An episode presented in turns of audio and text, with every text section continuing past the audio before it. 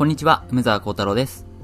今回は、詰将棋の本の活用法3ステップというテーマでお話ししていきます。で、このステップの通りに詰将棋をやっていけば、将棋がですね、どんどん上達していくと思うので、ぜひですね、この方法をマスターしてもらいたいなと思います。で、この詰将棋の本の活用法3ステップというのは、こういう風になってます。一つ目、1鉄目か3鉄目の本を買う。2つ目、わからなかったら正解を見る。3つ目、1冊の詰将棋の本を繰り返しとく。ですね。で、この3つのステップを順番にですね、説明していきます。まあ、これはどういう、どういうことかっていうことですね。ではまず、ステップ1。うん、1手詰めか3手詰めの本を買う。ということなんですけども、まあ、これは、詰将棋はすごく大事なんですよとか、1手詰めとか3手詰めが大事なんですよっていうことは、あの、これまでの、音声でもお伝えしてきました。なので、ここは、あの、改めて、そんなに説明しなくてもいいかなと思います。まあ、ただ、あの、今日、うんと、追加で強調しておきたいのが、あの、詰将棋の本っていうのは、あんまり超手数のものっていうのはやる必要ないんですね。5手詰めとか7手詰めとか。で、そういう難しい問題をやってしまうと、なんか、すごくそこでストレスが溜まってしまうっていうのが良くないことなんです。あの、難しい問題、ね、5手詰めとか7手詰めとかすごく難しいんですよ。で、それを考えてもなかなか解けないと。だからイライラしてしまって、それでちょっと詰将棋自体が嫌いになってしまうと。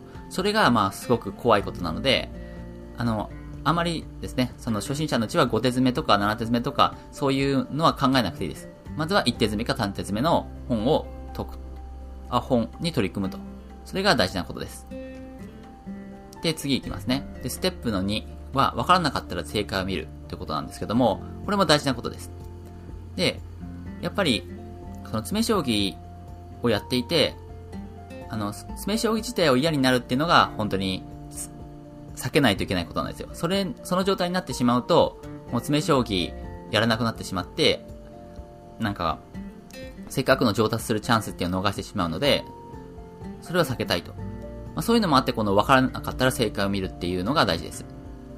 で、やっぱり詰将棋解いてると、簡単に解ける問題じゃなくて、この問題どうやっても解けないなっていうことがあると思うんですね。で、そういう時っていうのは、あの、解けない解けないと思ってずっとその問題考えるよりも、もうさっさと答えを見てしまった方がいいです。で、正解を見て、あ、なるほど、こういうことなんだなっていうふうにわかると。で、それがすごく勉強になるんですね。だから、詰将棋っていうのは、必ずそれを頑張って解かないといけないっていうもんでもないんです。答えを見るだけでもすごく勉強になります。なんでかっていうと、詰将棋をやる最大の効果っていうのは、詰みのパターンを覚えるっていうことなんですね。で、詰みのパターンっていうのは、こういう形になれば詰むんだなっていうのがわかることです。で、それを覚えるために詰将棋をやってるという、まあ、つもりでいた方がいいです。で、そう考えるとですね、別にその、詰将棋って自分、自力でその問題を解かなきゃいけいけないわけじゃないってことが、それでわかると思います。別に答えを見て、あ、こういうパタ、積みのパターンがあるんだなって分かれば、それで十分なんですよね。だから、その、別に自力で解くことにこだわる必要はないと。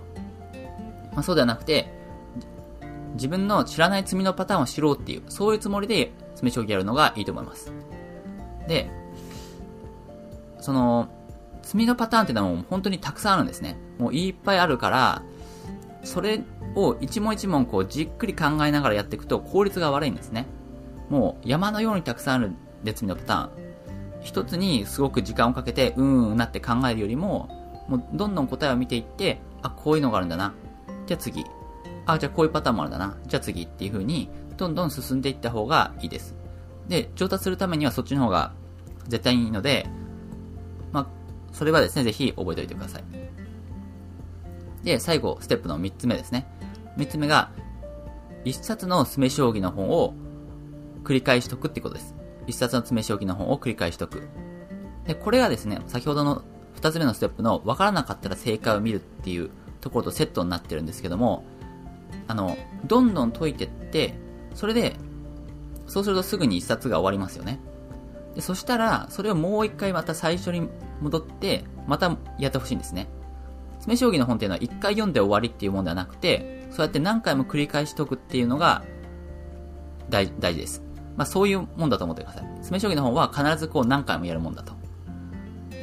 まあなんでかっていうと、先ほどもこう、積みのパターンを覚えるっていうことを言ったんですけども、この覚えるのに一回じゃ、とても覚えられないんですね。まあ自分がもともと結構知ってる積みのパターンだったら、一回見ただけで、あ、これねっていうのわかるんですけど、結構、うん、なん普通は何回も繰り返さないと、うん、覚えられません。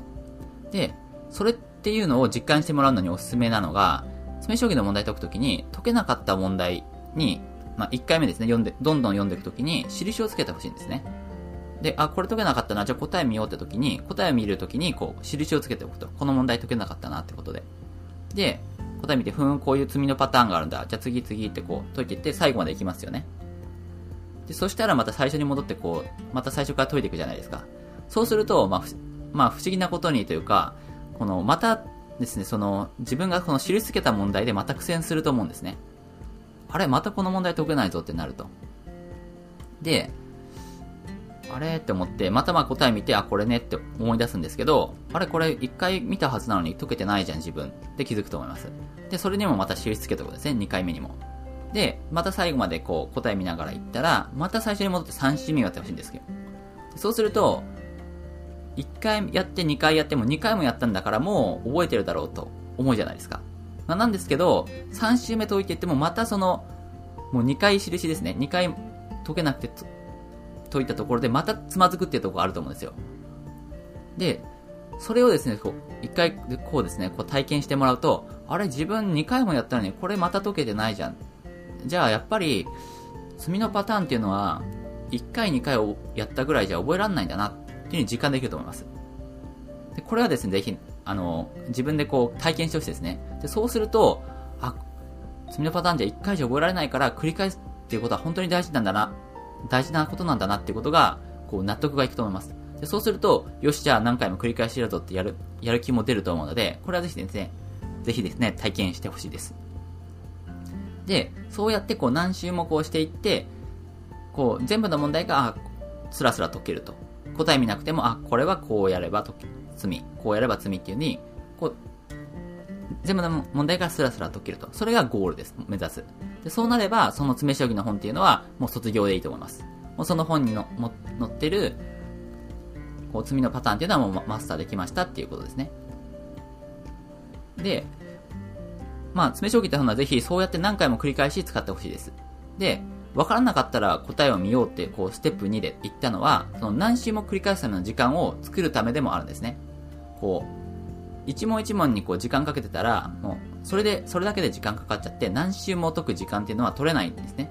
だから、何周も繰り返すってことを前提に、その時間を作るためにも、もうパッパパッパと、一周はこう、早く答え見ながら行くと。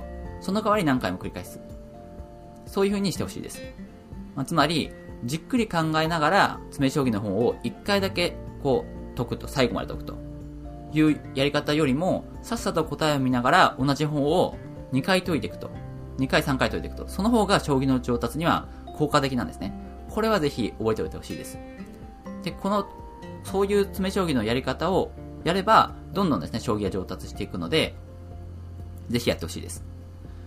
ということで、今回の話をまとめます。この、詰将棋の本の活用法3ステップ。1つ目が、1鉄目か3鉄目の本を買う。2つ目が、わからなかったら正解を見る。3つ目が、1冊の詰将棋の方を繰り返しとく。これですね、ぜひ、実践してみてください。はい、ということで、今回はここまでにします。それでは皆さん、良い一日を。